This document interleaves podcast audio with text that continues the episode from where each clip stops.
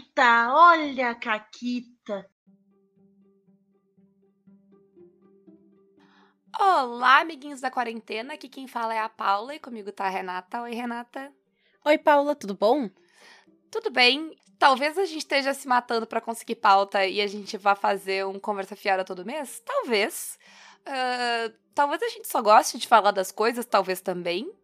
Mas por enquanto a gente não fez ainda todo mês, que mês passado não teve. Olha aí. Então não chegamos lá ainda. Mas hoje teremos mais um conversa fiada, porque a gente tem algumas coisas legais para indicar para vocês.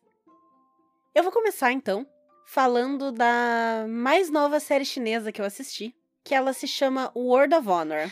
Ah, agora eu entendi por que, que tu sugeriu essa pauta. Hum. Agora tudo Nem faz foi por Tá caindo a isso. ficha aqui, eu vou me mutar enquanto a ficha cai. Ping! Mas então, se vocês querem assistir um negócio que tem um enredo muito legal, vejam outra coisa, tá? Essa é. Eu gostei da honestidade. Não, ó, eu não sou nada senão honesta. Porém, se vocês querem ver umas cenas assim, muito, muito, muito, muito, muito gay, assistam World of Honor, tá? Que a história de World of Honor é o seguinte: tem dois caras, tá? O Anka Shin e o Ashu, que cada um deles faz parte de uma organização de gente pau no cu que mata as outras pessoas, tá? Só que aí acontecem coisas e eles se arrependem das coisas que eles fazem. E assim, eles não são cuzão de propósito. Eles. Ah, um foi enganado, o outro meio que foi criado num meio em que todo mundo ficava assim, se matando e mataram os pais dele quando ele era criança, bababá. Então tem todos uns negócios que, assim, eles não são umas pessoas fora da casinha de propósito, né? E aí eles eventualmente se dão conta de que, tipo, hum, isso não está tão legal. E eles encontram a compreensão um no outro, porque afinal os dois são pessoas falhas, né? E aí, ao mesmo tempo em que tudo está acontecendo, tem uns caras que estão atrás de um. É um, um Não é bem um amuleto, é tipo uma chave para abrir um cofre antigo. Que dizem ter segredos de todos os estilos de artes marciais, não sei o quê, pra todo mundo ficar muito foda e tal. E essa chave, ela é um amuleto que foi quebrado e distribuído entre várias pessoas, tem que juntar as pecinhas e encaixar pra poder abrir o negócio. E aí é basicamente eles tentando sair da, dessas antigas vidas que perseguem eles e ao mesmo tempo lidando com o mundo das artes marciais que tá enlouquecido atrás desses amuletos. E eles meio que adotam um guri no meio do, da, da bagunça inteira. Cara, em que momento o audiovisual chinês deu conta que era tipo uma mina de ouro fazer, tipo, versões audiovisuais de fanfics? Porque é isso, é isso, é isso que eles Sim, descobriram. sim, é isso. Portanto, que é um fanficão. É, é baseado na- nas obras de uma guria. Eu não lembro. É Priest. Ela usa o nome da internet Priest. E ela Mas tem é- mais é, um. genial. Mas porque é o- isso. porque Hollywood não conseguiu fazer isso de um jeito eficaz. Porque eles até pegaram fanfics pra transformar, mas, mas eles tiram a fanfic da fanfic e aí não funciona. Exato. E eles mantêm a fanfic na fanfic. E é excelente. Sério, é, é magnífico, assim. E então, assim, o enredo. Até que eu, eu, eu contei um pouquinho da história e tal. A história em si, ela é interessante, mas ela é muito mal retratada. Eles acabam se enrolando muito em muitas cenas, eles têm um- um- uma noção de timing muito ruim.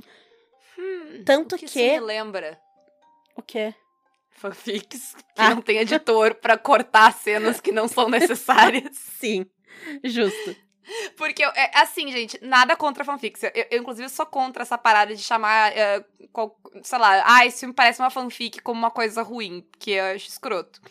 Mas existe uma parada muito séria no negócio de alguém que escreveu 200 mil palavras e não tem um editor. Que 200 mil palavras não necessariamente é uma coisa boa. Às vezes tu não precisa Exato. de 200 mil palavras. Os livros geralmente não são tão longos, porque um editor vai lá e olha, tipo, hum, vamos ver o que, que precisa e o que, que não precisa aqui. E, e é importante, entendeu? Pra dar ritmo e tal. Mas Sim. enfim, continue, continue. Eles têm um problema de ritmo. Eles têm, eles têm um problema de ritmo muito foda. Mas dito isso, The Untamed não tem um problema de ritmo muito foda. Porque teve uma edição na hora de criar o roteiro. Que em World of Honor não teve essa edição, né? Então, eles têm um problema bem sério de ritmo. E, é um, e eles não sabem aproveitar os momentos, eles não sabem colocar a trilha sonora no momento certo. Chegou ao ponto, são 36 episódios, eu chorei em um de 36. Em um de 36. E foi a ver com um casal hétero. Pra vocês verem o quão errados eles estão. Chocante. No ritmo e nesses detalhes. Eu não acreditei, assim, quando isso aconteceu, mas tudo bem. Aconteceu. Mas quem quiser assistir, então, o World of Honor tem no YouTube, inteirinho, de graça. Eu acho que deve entrar pra Netflix no futuro, porque já tá entrando na Netflix americana. Então eu presumo que eventualmente ele deve entrar pra Netflix também. Mas ele tem no YouTube com legenda, óbvio, eu não falo mandarim, então tem legenda em português, inglês, em tudo. E a legenda tá bem boa.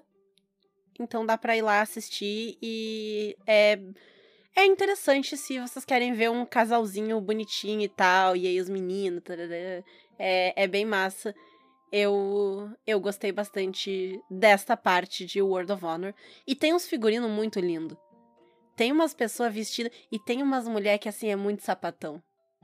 Elas não aparecem tanto, porque os principais, os dois caras, assim, mas elas são muito boas. Enfim, Word of Honor. Palavra de honra seria em português, né? Word of Honor. Ok. E tu, Paula? Então, eu, eu achei peculiar que a gente meio que sem querer vai começar meio uh, internacional, porque agora a gente vai pra Espanha, porque o Olha Orfanato, só. que é um filme de terror que eu vou indicar, ou um filme de horror, talvez seja ah, o negócio mais correto de dizer. Ele é um filme espanhol. Ele tem. Ele tem um pezinho na- nessa ideia de realismo fantástico que lembra um- os filmes do, do Guilherme Del Toro. Eh, eu esqueci o nome do diretor desse filme, mas o doutor é produtor, então, assim, não é por acaso. Eh, e realismo fantástico é uma parada da América Latina e tal. Eh, e assim, ele é um. Mas ele não é tipo um negócio. Porque os filmes do Doutor geralmente vai pra uma parada mais. ah, fantasia, né?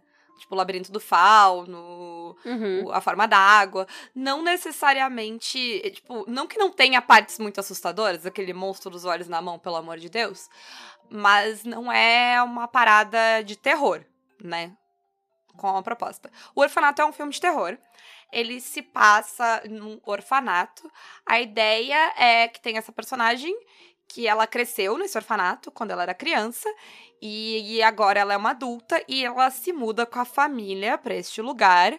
Ah, e a ideia dela é montar de novo um orfanato lá com menos crianças e tal, para mas a ideia é isso, é que e é tipo um casarão grande na Espanha, assim, meio afastado de tudo e tal, cheio de lugares, ah, sei lá, de salas e portas secretas e coisas assim. Típico, né? Lugar apropriado para assombrações e fantasmas. Uhum. Mas o que eu gosto muito nele, porque daí, tipo, ela se muda pra esse lugar e vai ter. Vai hum, se gerar alguns conflitos com a família, porque o menininho começa a ver as coisas e tal. Mas ele tem uma pegada que é. Que é. Lembra muito os filmes do, do Del Toro também. Que é aquela coisa de. Tem uma coisa sobrenatural aqui, ou é só uma metáfora pra coisas que essas pessoas estão passando, sabe? Ah, tu pode levar e tu pode levar para os dois caminhos, porque tu pode assistir o Labirinto do Fauno como um grande filme de metáfora, tipo um grande filme fantástico assim, sabe, de uma história, uma fábula, ou tu pode só ver ele como uma história trágica que uma criança tá passando e ela tá criando essa fantasia na cabeça dela pra passar esse tempo, certo? Eu não sei se tu viu o Labirinto do Fauno. Eu não vi o Labirinto do Fauno. Claro. Mas eu tô ligada no. Ao menos, tipo, alguns visuais eu tô ligado. O cara das mãozinhas, dos olhos e tal. É, tô ligada. Mas enfim, ele tem essa pegada que eu gosto muito, entendeu? Porque eu posso tratar ele o tempo todo como um filme de fantasma, que existem coisas sobrenaturais assim, ou eu posso não levar pra esse lado e ver ele só como um drama. Ele ainda vai ter Uhum. a pegada de filme de terror, ele tem susto, assim. Perguntem pra Ray, Sim. Galvão. Não, não, não. Ah, Não, não, não. A Ray não conta, porque a Ray tem medo da própria sombra. Se a sombra dela aprender a falar bu, ela só sai ao meio-dia de casa. Sim, mas enfim, a...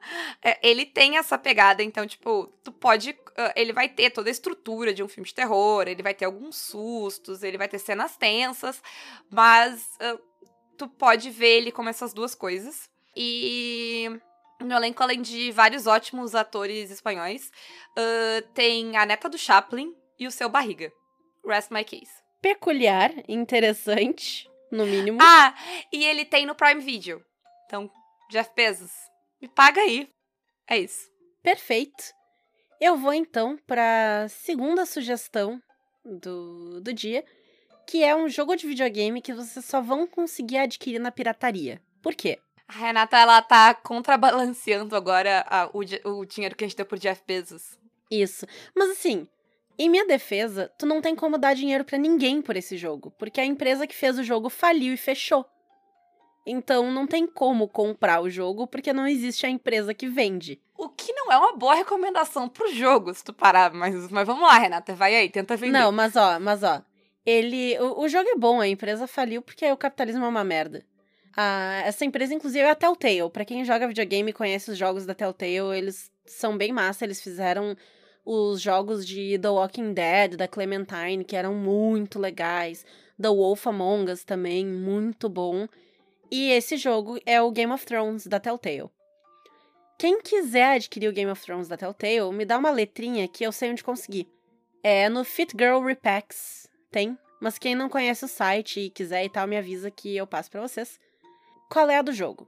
Ele se passa no universo da série do Game of Thrones antes dela ficar ruim. Então ele começa no Casamento Vermelho.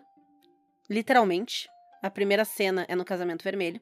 E tu, o jogo ele segue uma lógica igual à do livro e por consequência bem parecida com a da série, que é seguir alguns personagens. Todos os personagens com os quais tu joga, eles têm alguma relação com a casa Forrester, que é uma casa vassala dos Stark. Os Forrester, eles estavam nas gêmeas junto com o Rob Stark e todo mundo, quando deu o casamento vermelho, deu merda. E spoiler de Game of Thrones, gente, né, foda-se. Não, é, é assim, se tu não tomou esse spoiler de Game of Thrones... Eu nem disse que acontece, eu só disse que dá merda. Oi, alienígena que escuta o Caquitas! Eu só disse que Não. dá merda e dá merda Não, não, não, mas se alguém não sabe o que acontece no Casamento Vermelho, eu queria dar oi pro nosso ouvinte alienígena, porque, tipo, não tem como. Ou, ou, ou tu é um alienígena, ou tu tem 12 anos e o que, que tu tá fazendo aqui? Porque não tem como. Se tu tava vivo, hum, sabe, quando teve essa porcaria, tu podia ser a pessoa mais alienada em, tipo, Game of Thrones, série, série da HBO. Essa bosta desse vídeo das pessoas fazendo cara de chocada vendo esta porcaria desta cena circulou a internet de um jeito, sabe? É. Não tem como, não tem. E aí, o jogo, ele vai seguir, se não me engano, são quatro personagens principais.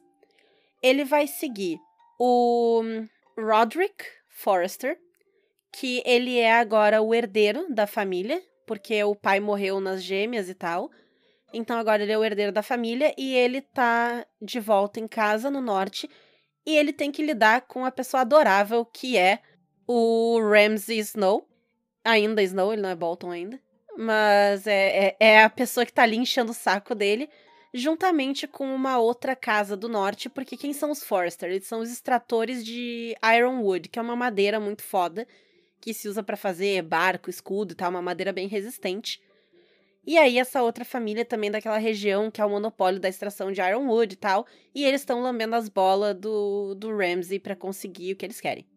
Então tu tem que estar ali tentando, ao mesmo tempo, não deixar que a tua casa seja destruída, implodida, porque vocês serviam os Stark, os Stark perderam, e lidar com tudo, né? Com o Ramsay Snow, que é, é, é difícil, é complicado de lidar, né?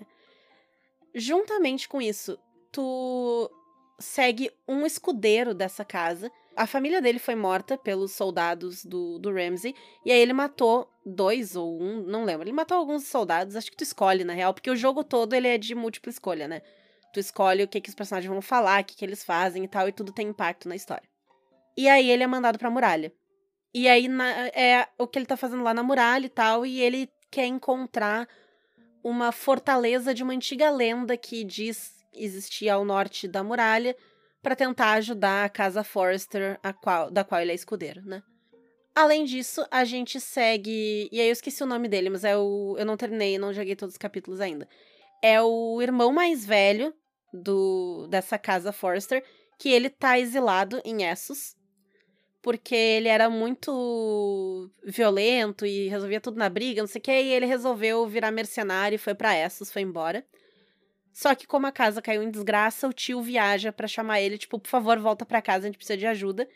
Então, ele tá em Essos, tentando dar um jeito de voltar, conseguir soldados.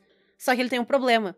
Todos os exércitos de mercenários estão alugados, porque a Daenerys comprou todo mundo. É, é um problema. Então ele tá, tipo, tentando ir negociar com a Daenerys pra ela liberar uma sem cabeça, assim. Pra ele botar num barco, levar pra Westeros e resolver a casa dele. É o que ele tá tentando fazer. Não tá dando muito certo. É, basicamente, tu vai ah, jogar pedaços da história de um ponto de vista mais ah, fora do, do, do- da galerinha principal. assim. exatamente, exatamente. E a última pessoa que tu acompanha é a Mia Forrester, que é a filha mais velha da casa. Ela é uma dama de companhia da Marjorie Tyrell. Então ela tá em King's Landing, junto com a Marjorie.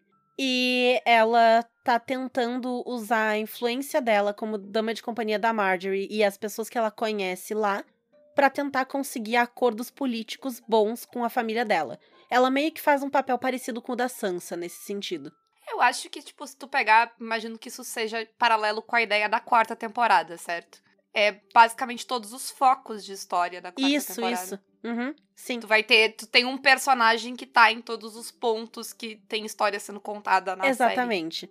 E existem os personagens padrão do livro, né? Tanto que eu falei que ele tá lidando lá com o Ramsey e tal. E eles são dublados pelos atores, o que eu achei muito legal. Nada como ter o dinheiro da HBO. É, exato. A abertura do jogo é a abertura da série, só que animada, é a mesma trilha sonora. é, en- então é, é- foi feito em parceria com a HBO, claramente. E foi muito bem feito, assim. E o jogo ele tem muito a vibe de Game of Thrones. Eles fizeram muito bem. O roteiro tá muito bem feito. E como é aquela coisa de tu toma as decisões, às vezes tu toma uma decisão e dá uma cagada fenomenal e tu fica, Eu- meu Eu imagino que Deus. sempre. Eu não, vi, eu não vi uma decisão ser tomada em Game of Thrones e dar bom, assim. É, não, não necessariamente vai dar bom, mas vai dar menos pior. Ou, ma- mas é um Entendi. negócio tipo, meu Deus, eu não acredito que isso Às, às vezes tu é o, às vezes tu é o Ned Stark que tu confiou no Mindinho. É isso? É, exatamente, exatamente. E assim, é, é muito legal, porque mesmo com, com o meu conhecimento de o que, que vai acontecer em Game of Thrones, tipo, ah, eu tava lá em King's Landing com a Mia Forrester, e eu tava meio que evitando me associar ao Tyrion, porque o casamento da Marjorie tava chegando. Então eu tava usando um metagame Aham, aham, ali aham. pra tentar não me associar tanto ao Tyrion, porque ia dar ruim pro lado dele, e aí ia dar ruim pro meu lado, sabe? E, e mesmo assim dá ruim pro meu lado, Foda. porque é Game of Thrones. Ah, E é um momento que dá ruim pra muita gente. É, espirra merda pra todo lado naquele negócio. e, e mais pra frente espirra merda literal, né? Mas enfim. Enfim. É super aconselho. O nome é Game of Thrones mesmo, da Telltale. É um jogo muito massa. Ah, o único pormenor é que ele só existe ou se tu já comprou. No meu caso, eu, eu comprei ele na Steam anos atrás. E aí eu não tinha. Eu tinha começado a jogar e aí meu computador pifou e eu não terminei. E eu tava, hum, o que, que eu vou jogar? O que eu vou jogar? Ah, tem esse jogo aqui. E eu não lembrava, eu tinha jogado acho que os primeiros dois capítulos, são seis capítulos. E cada capítulo dá umas três horas, duas horas e meia de jogo, mais ou menos. E aí eu comecei, eu já não lembrava de porra nenhuma, e eu fiquei surpresa de novo com as merdas que acontecem. E tá sendo muito bom, assim, eu tô me divertindo muito com esse jogo. Então, fica aí a sugestão. E eu vou de joguinho também. Eu joguei agora, essas últimas semanas. Eu acho que eu. Não, falta um, eu não terminei o último. Dos joguinhos do Cube Escape. Tem os Rusty Hotel, Rusty Lake, sei lá, tem vários joguinhos. Se tu for na Steam, tu compra todos eles num bundle, assim, tem um bundle com todos eles juntos. E no. Uh, e pra celular eu acho que eles estão de graça. Pra Steam, tu tem que pagar lá, tem que é, vários capítulozinhos pra história. Mas como é que me convenceram? Olha, porque assim, ele é um joguinho de point and click. Ele tem uns puzzles legaisinhos, mas tipo, não é nada demais os puzzles dele. Mas aí, o meu amigo que tava jogando disse: então, ele tem uma pegada Twin Peaks. E eu gosto de puzzle, entendeu? E eu gosto muito de Twin Peaks. E aí eu curti muito, porque ele tem aquela pegada bem clássica de, de, de joguinho point and click de, de escapar, né? Tu tem que ficar saindo da sala e tal, e pegando coisas, usando coisinhas. Abre a gaveta, aí tu Isso. acha um fósforo, aí tu acende uma vela, aí a vela queima uma corda que quebra um copo e aí tu usa o caco pra não sei o quê, e assim vai. Exato, e aí vai chegando nos níveis ridículos e absurdos, eu acho ótimo. Uh, mas ele tem muito uma aquela vibe do Lynch de Twin Peaks que eu gosto demais. Então é, é, é tipo e ela funciona muito para esses jogos de escape, porque esses jogos de escape, como a Renata falou, eles têm umas coisas muito insanas, tipo, por que que eu vou fazer isso pra, sabe, geralmente, se tu parar pra pensar, tem um jeito muito mais fácil de resolver aquele problema do que essa maluquice de pega a corda, queima a corda, sabe? Tipo. Pelo amor de Deus. Só quebrar quebra... o copo. Exato, quebra o copo. uh, mas é, se tu coloca isso dentro de uma lógica de narrativa estilo Twin Peaks, funciona. Sabe? E aí tem umas viagens muito loucas de tu faz tu faz uns negócios e aí vira uma coisa muito louca. E de repente tu entra na cabeça de uma pessoa e aí lá dentro tem uma porta e aí tu tem que abrir a porta, sabe? Tem, tem uma das cenas no hotel que, tipo, tu, tu fica lá, tu tá no, no bar de um, de um hotel e tu fica, tipo, andando por ali, fazendo as coisas e de repente, tipo, tem shows no meio. E aí, tipo, as pessoas apresentando um show muito maluco, conceitual. E aí tu tem que ficar lidando e resolvendo os puzzles dentro do show e tal. É ótimo, gente. É ótimo. Se tu curte coisas tipo estilo David Lynch, estilo uh, Twin Peaks, tu certamente vai se identificar. Não é que tipo é parecido, é claramente uma homenagem. Para quem viu Twin Peaks, uh, o, o, o, protagonista chama Dale e tem uma Laura, sabe? Que é os dois nomes de, de, uh, de personagens de, de Twin Peaks. Dale é o protagonista e a Laura Palmer é a, a, a vítima. A que morreu. Que começa, é, que começa lá, tanto que a tag da série é quem matou a Laura Palmer. E, e eles fazem outra parada que é. Tem um esqueminha que o, que o Lynch faz em Twin Peaks, quando eles vão pra um, um lugar bizarro lá, que é tipo: o ator grava a sua fala falando ela de trás para frente, e aí ele toca ela na velocidade normal. Tipo, ele reverte, sabe? E aí fica muito esquisito o que tu fala, sabe? Uh, fala uma coisa de trás pra frente aí, Renata, pra eu reverter depois. Eu não sei se eu tenho essa capacidade. Lê do, do, do, do da pauta. Tá.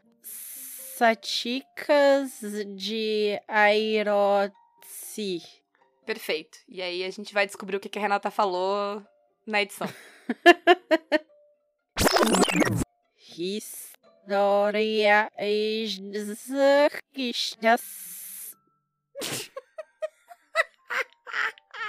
Ai, gente, eu que tô editando e eu reverti. E não ficou nada a ver. Eu claramente li muito errado. Era pra ser histórias de caquitas. E saiu esse negócio.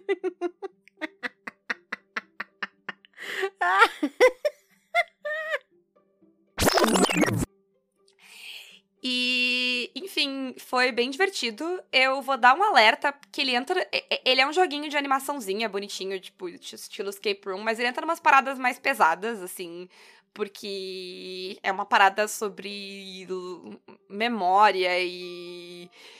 e uh, tu tá perdendo a cabeça e perdendo controle sobre as tuas ações, as tuas memórias, então tem uns negócios mais pesados. Vale olhar os alertas ali do jogo, sabe? De possíveis gatilhos e tal, para ver se tu vai estar tá feliz jogando.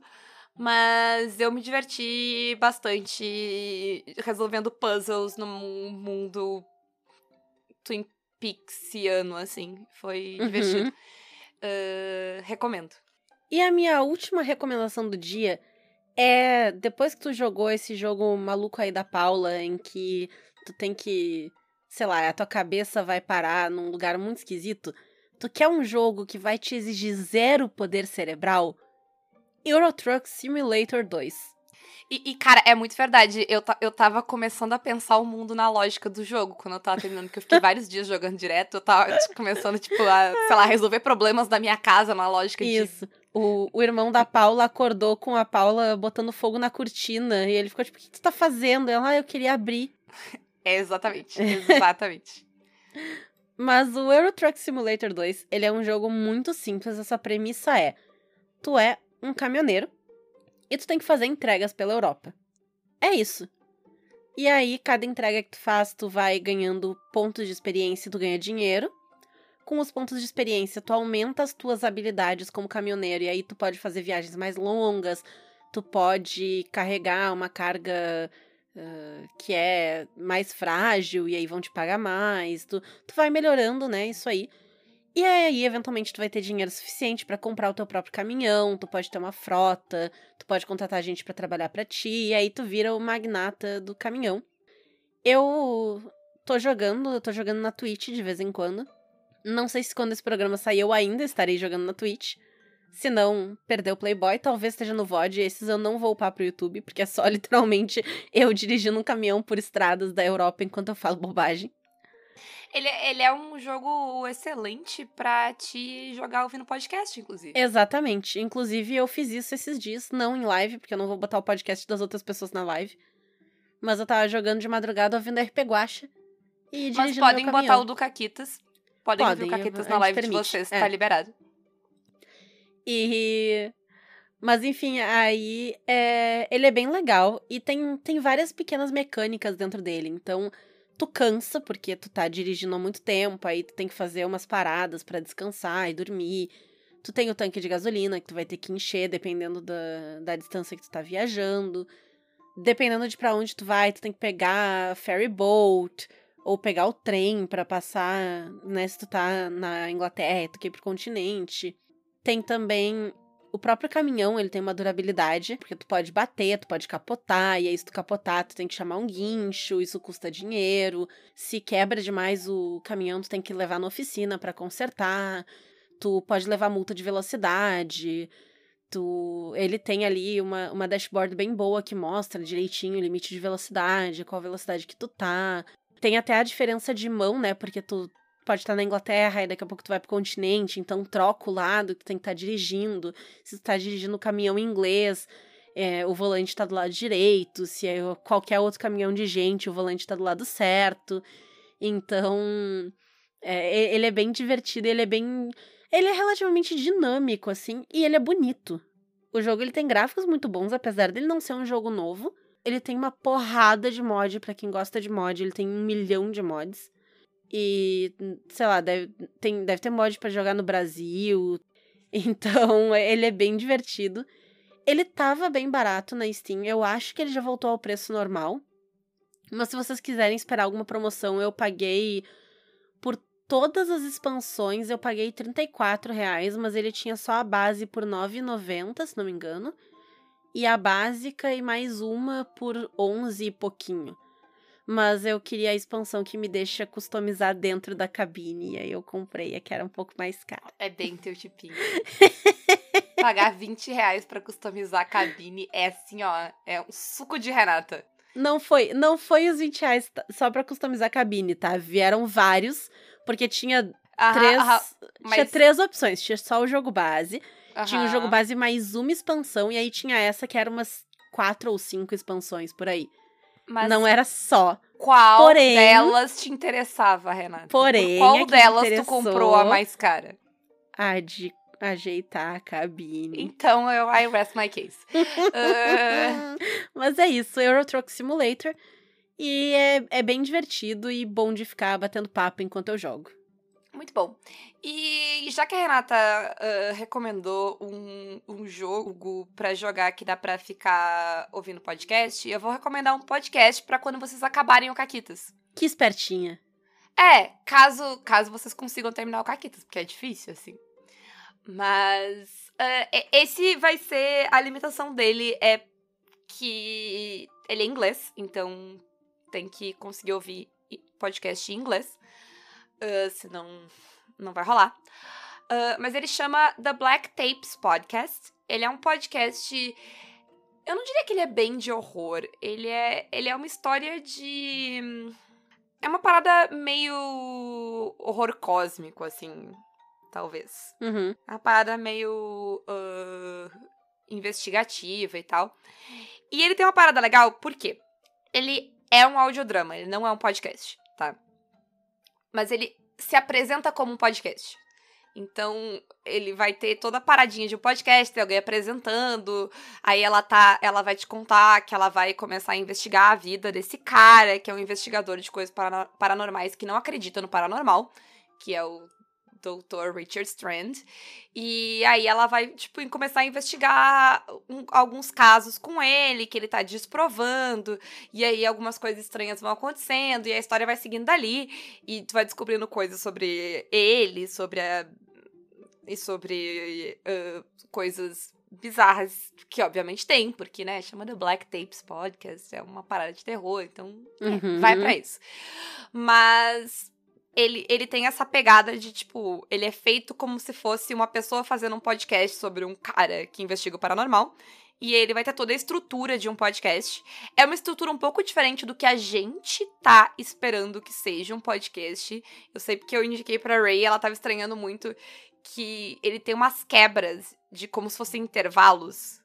Tipo, tá contando uma história e ela para e aí ela parte para outra parte da história e depois ela volta para essa parte. Mas dos podcasts, pelo menos de true crime americanos que eu ouvi, eles são muito assim. E eles têm muito comercial também esse, nesse meio termo. Então, tipo, sabe, é tipo um bloco de 10 minutos, um comercial do, do Audible, mais um bloco de 10 minutos, comercial de colchão, porque é sempre os mesmos comerciais em todos os podcasts americanos. Mas ele é bem legal, ele tem. A, a sonorização dele é muito legal, assim, de. Te, te dá uma imersão muito foda. Os atores são. Os, né, os atores de voz são muito legais. Eles, tipo, te passam uma imersão bem interessante. E ele tem uma história bem legal. Ele. Eu vou dar um aviso que ele tem um final mais aberto. Ele não vai te contar. Tipo, o final dele não vai te explicar tudo o que tá acontecendo e vai te dizer acabou assim. E terminou. Porque ele não é o final da história, ele é o final do podcast. Entende? Sabe aquela parada de, de filme de. de que, sei lá, estilo Bruxa de Blair, que alguém encontrou uma fita e aí tinha, sabe? Claro. Que chama, é um filme de. É, é found footage. É aquele filme que, tipo, é, é a, o próprio personagem que tá filmando. Sabe? Entendi. Eu sempre tenho um problema com esse filme. E não é todos. A Bruxa de Blair consegue, Hack consegue. Mas é, é, eles normalmente batem numa barreira que é. Chega um ponto do filme que não faz mais sentido continuar filmando. Eu citei dois exemplos que, que quebram, que é a Bruxa de Blair, a bruxa segue filmando o negócio. E o Hack, porque é, uma, é um negócio de TV, e aí eles estão, tipo. Tá rolando uma parada de deixar eles para morrerem dentro daquele prédio e eles querem, tipo, noticiar. Faz sentido. Mas normalmente, tipo, sei lá, é, é, um negócio de terror, já morreu metade de teus amigos, tu tá ferrado porque raios tu tá segurando uma câmera para filmar um negócio, sabe? Tipo, larga a câmera e sai correndo. Uh, e esse não tem essa parada porque chega um ponto da história que não faz mais sentido existir o podcast, sabe? E aí o podcast acaba. Entendi. Eu achei muito legal isso. Porque ele, ele, ele me responde o suficiente da história para eu entender o que tava acontecendo mas ele não vai me dizer exatamente o que acontece com aqueles personagens, né, até o fim da vida deles, ou pelo menos da, desse momento da vida deles. Então eu fico alerta, porque tem gente que odeia isso de morte e não vai querer, e vai ficar muito puto com o final. Então está aí o aviso. Uh, mas é muito legal. São três temporadas, eu acho. Deve dar uns 30 e pouquinhos episódios no máximo. Então tem uma fluência para conseguir ouvir inglês bem dá uma tentada lá. Uh, não, eu imagino que não precisa ser, tipo, meu Deus, até quem quer praticar pode ser uma boa coisa. Porque, como ele é gravado em estúdio, não, uma, não um bate-papo, sabe? Talvez seja mais fácil de entender até, né? Porque a pessoa tá apresentando e falando as coisas e tal. E mesmo quando é entrevistas, tem aquele contexto de, de, de jornalismo. Que, tipo, alguém vai te dizer, ah, agora a gente vai ouvir a conversa de tal, tal pessoa falando sobre Aham, isso. Sim. Que se né, tu vai ouvir uma parada, já te ajuda, mesmo que a pessoa fale de um jeito mais enrolado e tal. Tu já sabe o que esperar daquela conversa, e aí depois, quando ela volta, ela vai fazer, tipo, as conclusões que ela tirou daquela conversa e tal. Então, é bem legal. É, o pessoal que faz o Black Tapes tem outros podcasts nesse sentido, nesse estilo mais audiodrama. Eu tem, ouvi alguns outros, nenhum me pegou tanto quanto esse. Esse eu ouvi até o final. Mas, enfim. Eu não acho ele assustador também. A Ray talvez discorde, mas eu acho ele muito de boa de, de ouvir, assim. Eu ouvi antes de dormir e tá tudo bem comigo, gente. Mas aí eu também não sou parâmetro, eu sou o contrário da Ray. Eu ia né? Dizer Ray que é tem medo- debatível, que tá tudo bem contigo. É, também. Mas eu digo que, tipo, eu não. Tipo, eu consegui dormir de boa, mas eu também, sei lá, eu vejo true crime pra dormir, então não me escutem. Mas acho que é de boa. Não acho que vai ser muito traumático.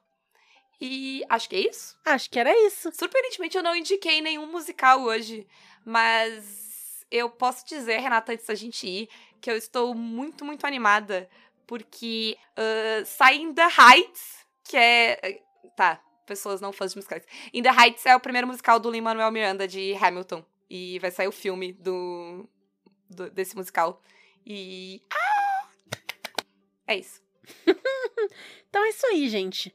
É, sigam o Caquitas nas redes sociais e apoiem a gente pelo Padrim, PicPay ou Apoia-se, ou pelas nossas lojas parceiras, a Representarte Design e a Editora Chá, com o cupom Caquitas, a Retropunk com o cupom Caquitas10 e a Forge Online com o cupom Caquitas5, onde também tem a nossa coleção de camisetas. E era isso. E comentem essas nossas dicas. Pode ser, sei lá, esse, esse programa aqui podia ser patrocinado pelo Jeff Bezos, pela Netflix, pela HBO, pela Steam. Olha só. Olha que incrível. Que incrível. Eu tenho uma coisa pra indicar em cada streaming, é só me dar dinheiro. Viu Ah, só? Fica a dica. Beijos. Tchau.